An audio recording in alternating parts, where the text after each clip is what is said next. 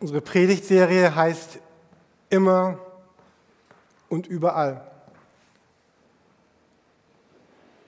Und heute Morgen geht es um diese größte Herausforderung, ähm, die Gott uns vor Augen stellt. Segne jeden, immer und überall.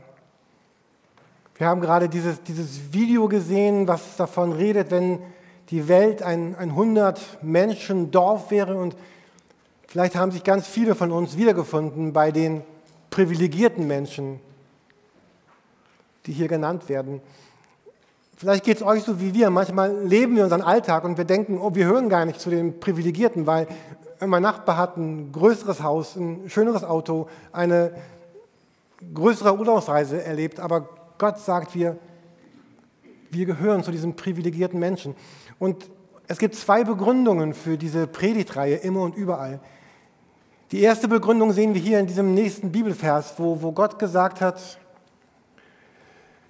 wo Jesus gesagt hat, geht so mit anderen um, wie die anderen mit euch umgehen sollen. In diesem Satz sind das Gesetz und die Propheten zusammengefasst. Also wenn Jesus heute Morgen jetzt so hier wäre wie ich und du würdest ihn fragen, Jesus, was, was möchtest du eigentlich, wie stellst du es dir vor, dass ich leben soll? Dann würde Jesus wahrscheinlich diesen Satz zitieren. Es gäbe noch ein paar andere, die er wahrscheinlich auch noch sagen wird, aber er wird das sagen, was er hier damals in, in Matthäus 7 gesagt hat. Geht so mit anderen um, wie die anderen mit, mit dir umgehen sollen. Und Jesus würde etwas anderes sagen, was ihr in dem nächsten Bibelvers seht, Johannes 14, Vers 12. Er sagt, ich, ich versichere euch, wer mich glaubt, wird die Dinge auch tun, die ich tue ja, er wird sogar noch größere Dinge tun, denn ich gehe zum Vater. Jesus scheint das so ganz selbstverständlich zu sagen. Sie, die mit mir unterwegs sind, die, die werden das tun, was ich tue. Das tun, was ich getan habe.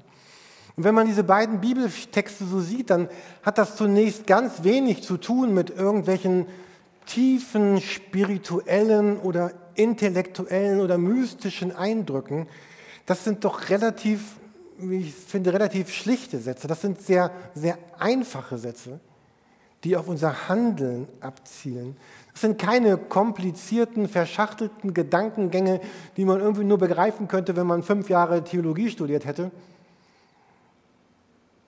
Jesus sagt darum, geht mit anderen so um, wie sie mit euch umgehen sollen und und wenn du wissen willst, wie du leben sollst, dann, dann schau an, wie ich damals gelebt habe.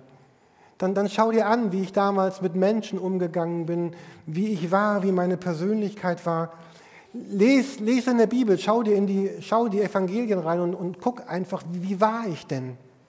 Dort findest du ein, ein Bild vom Leben, würde Jesus antworten. Glaube bedeutet, dass wir, dass wir eingeladen sind, ein, ein, ein wirkliches, ein echtes, ein, ein verändertes Leben zu, zu leben. Christsein, Glaube ist nicht etwas Innerliches, etwas Theoretisches, etwas Intellektuelles, sondern Leben ist, ist neu, anders, konkret, sichtbar, erlebbar. Jesus hat den Menschen, die er damals traf, immer wieder gesagt, Leute, kehrt um und, und, und folgt mir nach. Macht euch auf einen, einen Weg, seid gemeinsam mit mir unterwegs. Und dieses Nachfolgen ist jetzt nicht gemeint wie so eine Polonaise auf so einer Faschingsparty, wo einer vorgeht und alle rennen dann wie blöd im Raum rum, sondern hinterhergehen bedeutet ja, dass, dass diese Werte, die, die Gedanken, die Ziele, die Vorstellungen, von, die Jesus hat, sich ganz tief in, in mein Herz hineinlegen. Glauben bedeutet, dass, dass, ich, dass ich erlaube, dass das Jesus Herz, das Herz von Jesus, dass seine Werte, seine Liebe, seine Art, sein Wesen einen, einen Platz findet in, in meinem Herzen. Und in dieser Predigtreihe geht es ja darum, dass wir uns einige von diesen Gedanken anschauen wollen, die, äh, die Jesus immer wieder uns vor Augen gestellt hat, uns gesagt hat, damit sie danach unser Leben auch auch verändern. Und wir wollen in jeder Predigt auch am Ende immer ganz konkrete, praktische, anwendbare Hilfen geben, die uns, die uns helfen können, das umzuwenden, anzuwenden in der, in der nächsten Woche. Glaube hat natürlich auch ganz viel mit Wissen und mit Verstehen zu tun, aber es wäre tragisch, wenn es dabei bleiben würde. Einmal hat Jesus gesagt, gesegnet sind alle, die das Wort Gottes hören und danach leben. Heute Morgen wollen wir uns mit dem Gedanken des, des Segnens beschäftigen. Und ich bin überzeugt, dass dieser Gedanke, wenn er denn unser Herz erreicht, wirklich die, die Macht hätte und die Bedeutung hätte, unser Leben tiefgreifend zu verändern. Wenn wir in die Bibel reinschauen und wenn wir ganz an den, an den Anfang der Bibel gehen, dann, dann sehen wir, wie auf den ersten Seiten beschrieben wird, wie, wie Gott im ersten Buch Mose beschreibt Gott, wie, wie er diese Erde schafft. Ein, ein Ort schafft, der wirklich schön ist, der, der gut ist, der, der heil ist. Und immer weiter, wenn wir dann durchblättern durch die Bibel und sie lesen, dann sehen wir immer wieder, Gott segnete hier, Gott segnete da, Gott tut, Gott, Gott greift immer und wieder und überall ein und er segnet Menschen. Gott ist der, der die Menschen beschenkt hat, der ihnen ganz viel gegeben hat. Es gibt im Judentum ein ganz wichtiges Gebet. Das wird auch so umgangssprachlich dann als Amida bezeichnet oder als Tefila, also einfach, heißt einfach nur Gebet. Aber das ist so ein zentrales Gebet, was, was die Juden immer wieder beten, jeden Tag, jeden Mittag in der Synagoge, in jedem Gottesdienst wird dieses Gebet gebetet, was aus 18 oder 19 verschiedenen Gebetsblöcken besteht und die alle haben etwas zu tun mit Loben, Bitten, Danken, mit, mit Segenssprüchen. Und es geht darum, dass man sich bewusst macht, wie sehr Gott mich in meinem Leben bisher gesegnet hat. Gott ist der, der, der schafft, der, der schenkt, der gibt, der austeilt, der versorgt. Alles erdenklich Gute kommt in unser Leben durch Gott hinein. Aber wenn wir dann in, in der Bibel weiterlesen, dann, dann, dann kommen wir ziemlich schnell im ersten Mosebuch auf Kapitel 3. Wir kommen zu Kapitel 3. Und da geschieht ein Bruch. Und das Leben, was Gott geschaffen hat, beginnt sich radikal und vollständig zu verändern. Brüder bringen Brüder um. Das Leben wird brutal, es wird hässlich, Leid, Not, Tod kommt in die Welt. Menschen lösen sich von Gott und von seinen Werten immer mehr, immer mehr und am Ende ist die Welt solch ein Ort, wie wir sie eben in diesem Video gesehen haben, eine ungleich verteilte Welt, eine ungerecht aufgeteilte Welt, eine Welt, wo, wo Menschen nicht mehr das tun, was Gott eigentlich gesagt hatte, behütet und bewahrt diese Welt, macht einen, einen blühenden, schönen Garten daraus, sondern es kamen ganz neue Werte hinein, Profit und Eigensinn und Stolz und Egoismus und das Haben wollen. Und wenn man dann in der Bibel weiterliest, dann könnte man fast die, die Sorge bekommen, dass dieses ganze Projekt, wir haben neulich darüber geredet, was Projekte sind, Matthias, ich gucke die kurz an, dass diese, diese Menschheit nur ein Projekt sein könnte. Ein Projekt, hat Matthias gesagt, fängt an und hört wieder auf, als, als, als ob es stoppen müsste irgendwie. Und dann gibt es noch mal so einen Rettungsversuch rund um Noah, so einen Restart-Versuch, aber irgendwie klappt das alles nicht. Und dann kommen wir in der Bibel zu 1. Mose Kapitel 12 wo Gott noch einmal ganz besonders eingreift und das eine Person mit Namen Abraham und, und Gott sagt ihr das, was wir hier auch hier vorne mitlesen können. 1. Mose 12. Also Gott spricht dann zu Abraham, geh hinaus aus deinem Land und aus deiner Verwandtschaft und aus dem Haus deines Vaters in das Land, das ich dir zeigen werde. Und ich will dich zu einem großen Volk machen und dich segnen und deinen Namen groß machen. Und du sollst ein Segen sein. Ich will segnen, die dich segnen und verfluchen, wer dich verflucht. In dir sollen gesegnet werden alle Geschlechter auf Erden. Und später im zweiten Teil der Bibel, im sogenannten Neuen Testament, da, da lesen wir dann, dass Gott sagt, dass wir einander segnen sollen. Und der Grundstock wird hier in diesem, in dieser, in diesem Zuspruch Gottes an, an Abraham gelegt. Und gleichzeitig, wenn ihr, wenn ihr gut hinguckt, dann, dann seht ihr, das ist nicht nur ein Geschenk von Gott, sondern es beginnt eigentlich damit, dass, dass Gott Abraham vor eine Entscheidung stellt. Hier, geh hinaus aus deinem Land, aus deiner Verwandtschaft. Also Gott sagt Abraham, ich, ich möchte dir etwas Gutes schenken. Ich will dir alles erdenklich Gute schenken, was ich habe, aber damit das geschehen kann, musst du etwas tun. Du musst nämlich dieses Gewohnte, das, woran du gewöhnt bist, das, womit du vertraut bist, verlassen. Und als, als Abraham damals diese Worte von Gott hörte, dann, dann müssen wir uns vorstellen, dass Abraham ganz weit entfernt von Gott war.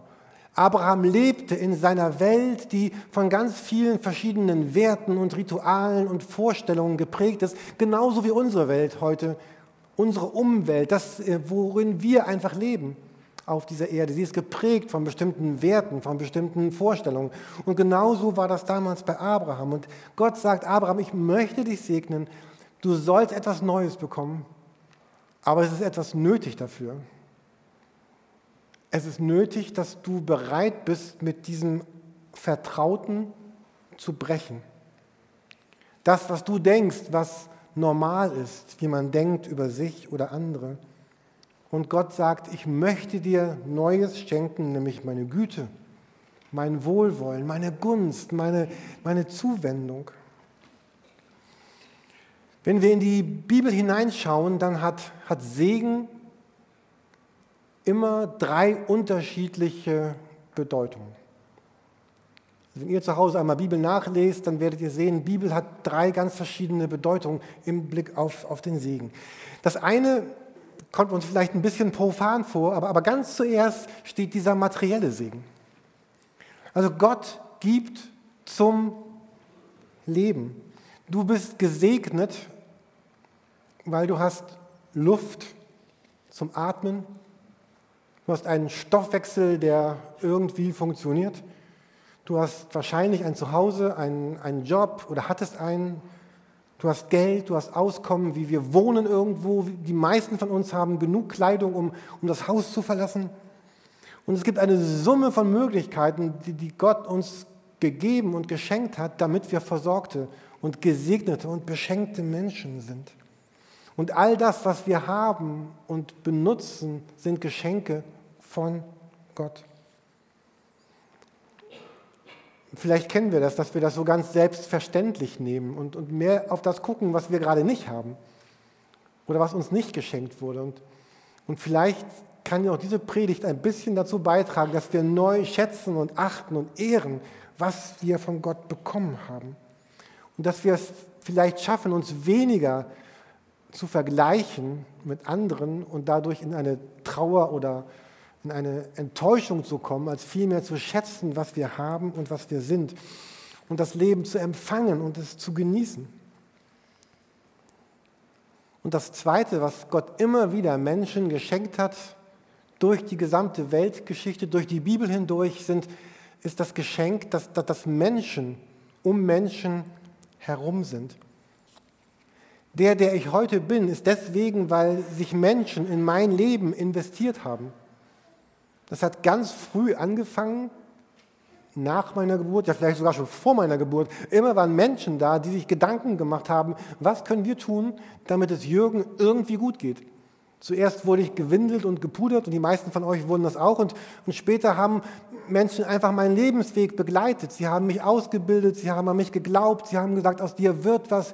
Äh, das, alle möglichen Menschen, die mit uns durch unser Leben gehen, die, die dafür gesorgt haben, dass wir die geworden sind, die wir heute sind. Und ich weiß, es gibt auch die anderen. Also es gibt auch die, die, die nicht nett waren zu uns und die es nicht gut gemeint haben. Aber es gibt auch die anderen, die dich zu dem Guten gemacht haben, der du heute bist die dich gefördert haben. Vielleicht waren das Eltern oder, oder Geschwister oder Freunde.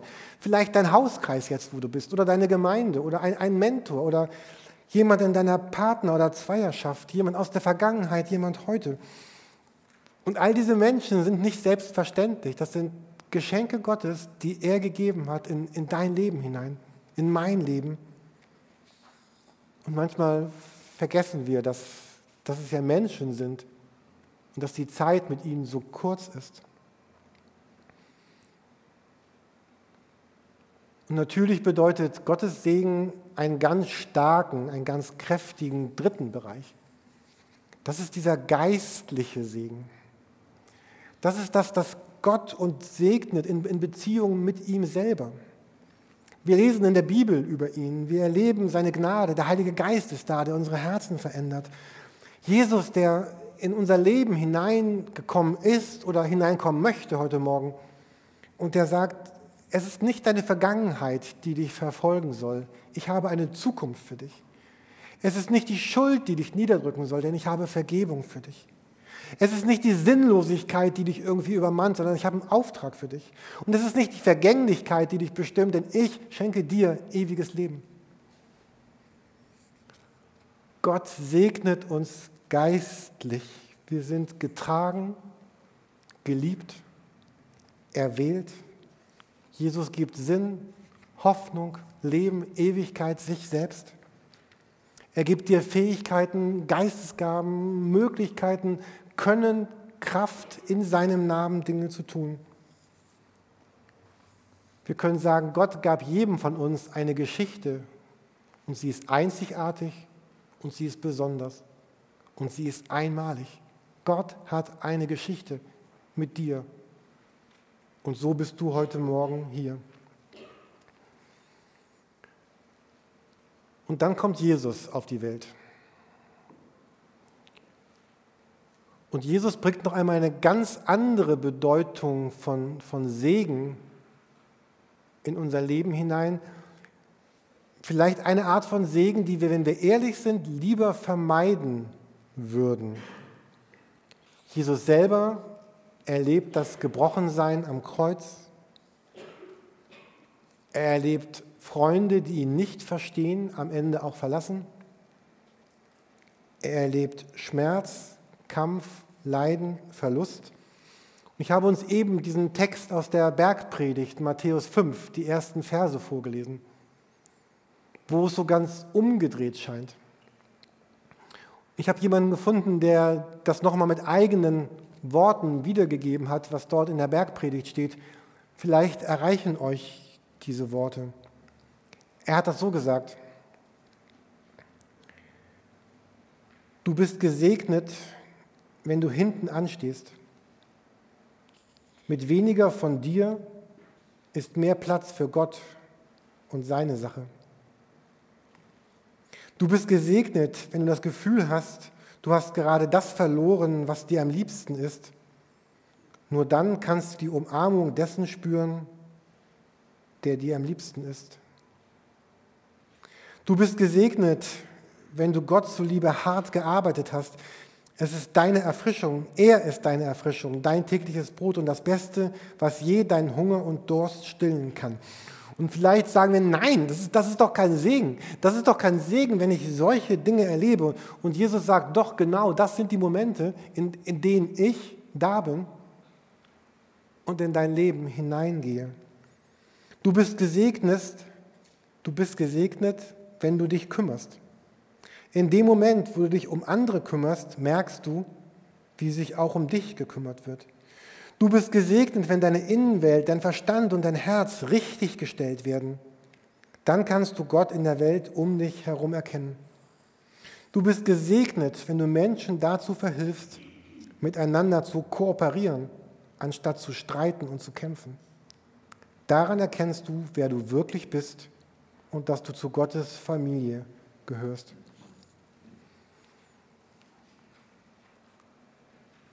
Wenn wir über Segen sprechen heute Morgen, dann ist das nicht so etwas, etwas Wohliges, etwas Nettes, etwas Sympathisches. Dann kann das ganz viel zu tun haben mit, mit Zerbruch, mit Verlust, mit Leiden, mit Schmerzen. Aber Jesus sagt, ich, ich, ich bin der, der, der dir diesen, diesen Segen schenken möchte. Und wenn wir nun über diesen Segen nachdenken, dann gibt es dann gibt es zwei Möglichkeiten, wie wir mit diesem Segen, den wir von Gott erleben, umgehen. Ähm, wir können einmal sagen, ich bekomme Segen, ich genieße diesen Segen, aber es ist, es ist mein Segen. Ich behalte diesen Segen für mich, denn Gott ist ja der, der mich segnet. Oder ich könnte auf der anderen Seite sagen, ich, ich bekomme Gottes Segen, ich genieße ihn, ich, ich gestalte mein Leben damit. Und jetzt frage ich mich, wie kann ich mit dem, worin Gott mich gesegnet hat, wie kann ich jetzt jemand sein, der andere Menschen segnet? Wie kann ich diesen Segen irgendwie verteilen in der Welt? Und ihr ahnt, natürlich werben wir für, für diese Position hier. Also das, äh, so heißt ja auch unsere Predigt heute, segnen jeden immer, überall, immer und überall. Aber es gibt einfach diese beiden, diese beiden Einstellungen, diese beiden Arten. Es gibt, es gibt hier diese Art, dass ich sage, ich, ich will diesen Segen behalten. Ich will ihn horten. Ich will ihn haben. Es ist mein. Es ist mein Haus, es ist mein Auto, es ist mein Geld, es ist meine Kraft, es ist mein Leben, es ist meine Zeit, es ist alles meins und es gehört mir, weil Gott es mir geschenkt hat. Vielleicht wollen wir das nicht ganz so hart sagen, weil wir wissen ja, dass man das so nicht sagen sollte, aber irgendwie leben wir so. Oder wir können sagen, ich bin der, der, der wirklich beschenkt ist, der reich beschenkt ist.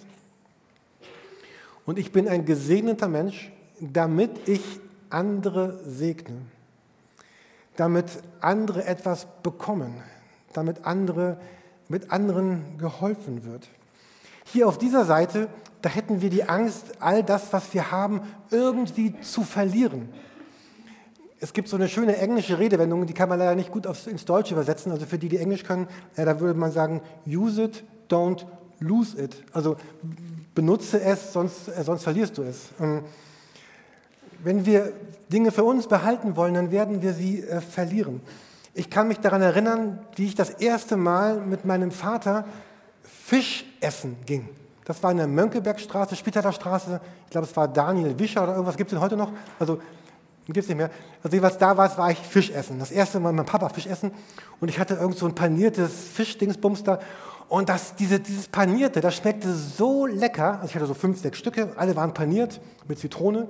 Ich fand das so toll. Innen drin, das fand ich nicht ganz so gut. Also, wahrscheinlich wären für mich Pommes besser gewesen. Aber ich jetzt diesen Fisch und dann habe ich total pfiffig, ich weiß nicht, wie alt ich war, sechs, sieben, acht, neun, habe ich diese ganze, dieses Panierte abgemacht, an die Seite gelegt. Erst diesen komischen Fisch gegessen innen drin und am Ende wollte ich mich dann freuen auf dieses knusprige, leckere, panierte. Ihr ahnt, was damit passiert ist. Äh, es ist natürlich aufgeweicht, es schmeckte knubbelig und schleimig und eklig und die Enttäuschung von kleinen Jürgi war einfach riesengroß. Ähm, und das fiel mir gestern so ein, als ich über diesen Gedanken nachdachte. Wenn ich jemand bin, der, der all das für sich behalten mag, was Gott ihm gegeben und geschenkt hat, dann ist das so wie ich damals, der diese Schale vom Fisch abkratzt, um sie später zu genießen und es wird einfach fade. Es hat keine Bedeutung mehr. Nicht für Gott, nicht für mich, nicht für die anderen. Es ist einfach nur schade. Und dann gibt es diese andere Seite, wo ich sage, ich, ich will das nutzen, ich will das einsetzen, ich will das abgeben, ich will, ich will Einfluss nehmen in das Leben anderer Menschen. Unser Haus ist gerade so 10, 11 Jahre alt und alle, die sowas haben, wissen, nach 10, 11 Jahren gehen generell alle Sachen kaputt. Man kauft irgendwie alles neu. Letzte Woche kam unsere neue Spülmaschine an. Wir haben jetzt eine neue Spülmaschine. Ich musste sie einbauen. War dann doch schwieriger, als ich dachte, weil also sie musste ja die richtige Höhe bekommen, damit sie unter die Einbauplatte unserer High-End-Küche passte. Jedenfalls habe ich sie nicht richtig hoch bekommen. Und dann fiel mir ein, du bist ja schlau, Jürgen, ich habe dann so eine Hebelkonstruktion aus Brettern gebaut und so einen kleinen Stemmeisen, konnte sie so hochheben und dann von unten diese Stellschrauben verschieben verdrehen, ohne dass das Gewicht der Spülmaschine hinderte, dass ich mit meinem schwachen Arm äh, unten diese Stellschrauben bewegen konnte. Und ich dachte gestern, ey, das ist genau das Bild für diese Predigt. Was wäre das, wenn wir alle sagen würden, ich, ich bin nicht diese Spülmaschine, aber ich bin der, der dieser komische Hebel ist, der unter dieser Spülmaschine sitzt, damit diese Spülmaschine zum Laufen kommt. Meine ganze Familie freut sich über eine Spülmaschine, die gerade gut spült, aber keiner hat gesagt, das muss ja ein toller Hebel gewesen sein, mit der du die Spülmaschine hochgehoben hast, um sie unten, das war denen völlig egal. Die wollten nur, dass die funktioniert und spült und sie nicht mit der Hand abwaschen müssen. Niemand dankt diesem Hebel. Genau, ich fand es selber lustig. Aber, aber ist das nicht, was wäre denn, wenn wir sagen würden, ich will so ein Hebel sein? Ich will so ein Stück Holz sein, was man irgendwo reinkeilt. Ähm, ich bin gesegnet, um zu segnen. Wir können Videos gucken, wie wir eben gesehen haben, oder Not von Leuten sehen und können sagen, es ist mir vollkommen egal. Oder dieses SCH-Wort, es ist mir sowas von egal. Oder ich kann sagen, nein, ich möchte was ändern. So, zum Schluss der Predigt drei Schritte, äh, wie kann das konkret und lebendig und anders werden? Es beginnt natürlich damit, dass, dass ich sage, ich möchte, ich bete dafür. Gott, lass mich jemand sein, der andere segnet. Und dann können wir drei ganz konkrete Schritte gehen. Schritt eins: eine Bestandsaufnahme. Ihr habt alle theoretisch auf eurem Platz eine DIN A5-Blatt bekommen, wo die nächsten drei Folien drauf sind. Der Gedanke war, das nachzuarbeiten zu Hause, auszufüllen und umzusetzen und zu tun. Also, eine Bestandsaufnahme. Was hat Gott mir eigentlich geschenkt? Nimm dir mal eine Stunde Zeit und schreib all das auf, was Gott dir die letzten Jahre, dein Leben lang geschenkt hat. Materiell, in Beziehungen und geistlich. Manche werden ein ganzes Buch haben, andere vielleicht nur einen Zettel, aber ich bin sicher, irgendwas wird auf dem Zettel stehen. Und es geht nicht darum, mich zu vergleichen, was ich nicht bekommen habe, sondern was Gott mir geschenkt hat. Und dann, zweiter Schritt, schreib einen Satz in dein Buch. Gott hat mich gesegnet mit, jetzt müsstest du irgendwas von den Dingen schreiben, die du von Gott bekommen hast. Damit werde ich für andere ein Segen sein, indem ich Folgendes tue. Und der dritte Schritt, dass du sagst 1 plus 1 plus 1. In der, in der nächsten Woche werde ich jemand sein, der einmal jemanden segnet durch etwas Materielles, verschenke Geld, ein Auto, ein Pullover, ein Haus, egal. Äh, ich werde jemanden segnen in Beziehung. Ich investiere mich in jemanden, um ihn zu fördern, aufzubauen, zu stützen, zu ermutigen. Und ich werde jemanden geistlich segnen. Überlege mir, was ich tun kann, um, um geistlich dem einem anderen zu helfen, sich zu entwickeln oder na, ihr werdet das rausfinden. Ich fand das total cool, was Silvanus letzte Woche gesagt hatte, diese drei Worte, wem, wo, wie, wann. damit schloss seine letzte Predigt, wem werde ich wo, wie, wann etwas tun. Und das ist genau auch der Gedanke hier. Und ich, ich frage mich, wie sich unser Leben verändern könnte, wenn wenn 90 Prozent von euch nach Hause gehen und sagen, ich will das tun, ich mache diese Bestandsaufnahme, ich formuliere einen neuen Satz und ich nehme mir dieses 1 plus 1 plus 1 vor. Wir wollen jetzt gemeinsam singen, Gott begegnen und vielleicht kannst du auch diese Zeit schon nutzen, um schon mal diesen Satz ein bisschen zu formulieren oder dich zu fragen, was Gott dir geschenkt hat. Und ich würde es toll finden, wenn unsere Hauskreise und Gemeindegruppen wenn wir darüber sprechen könnten, was passiert ist, was neu geworden ist. Und wenn jemand sagt, 1 plus 1 plus 1 ist mir zu wenig, schreibt 10 plus 10 plus 20, nur fangt irgendwie an und tut es und lasst uns diese Welt in Gottes Sinne prägen, verändern und zu einem schönen Ort machen. Amen.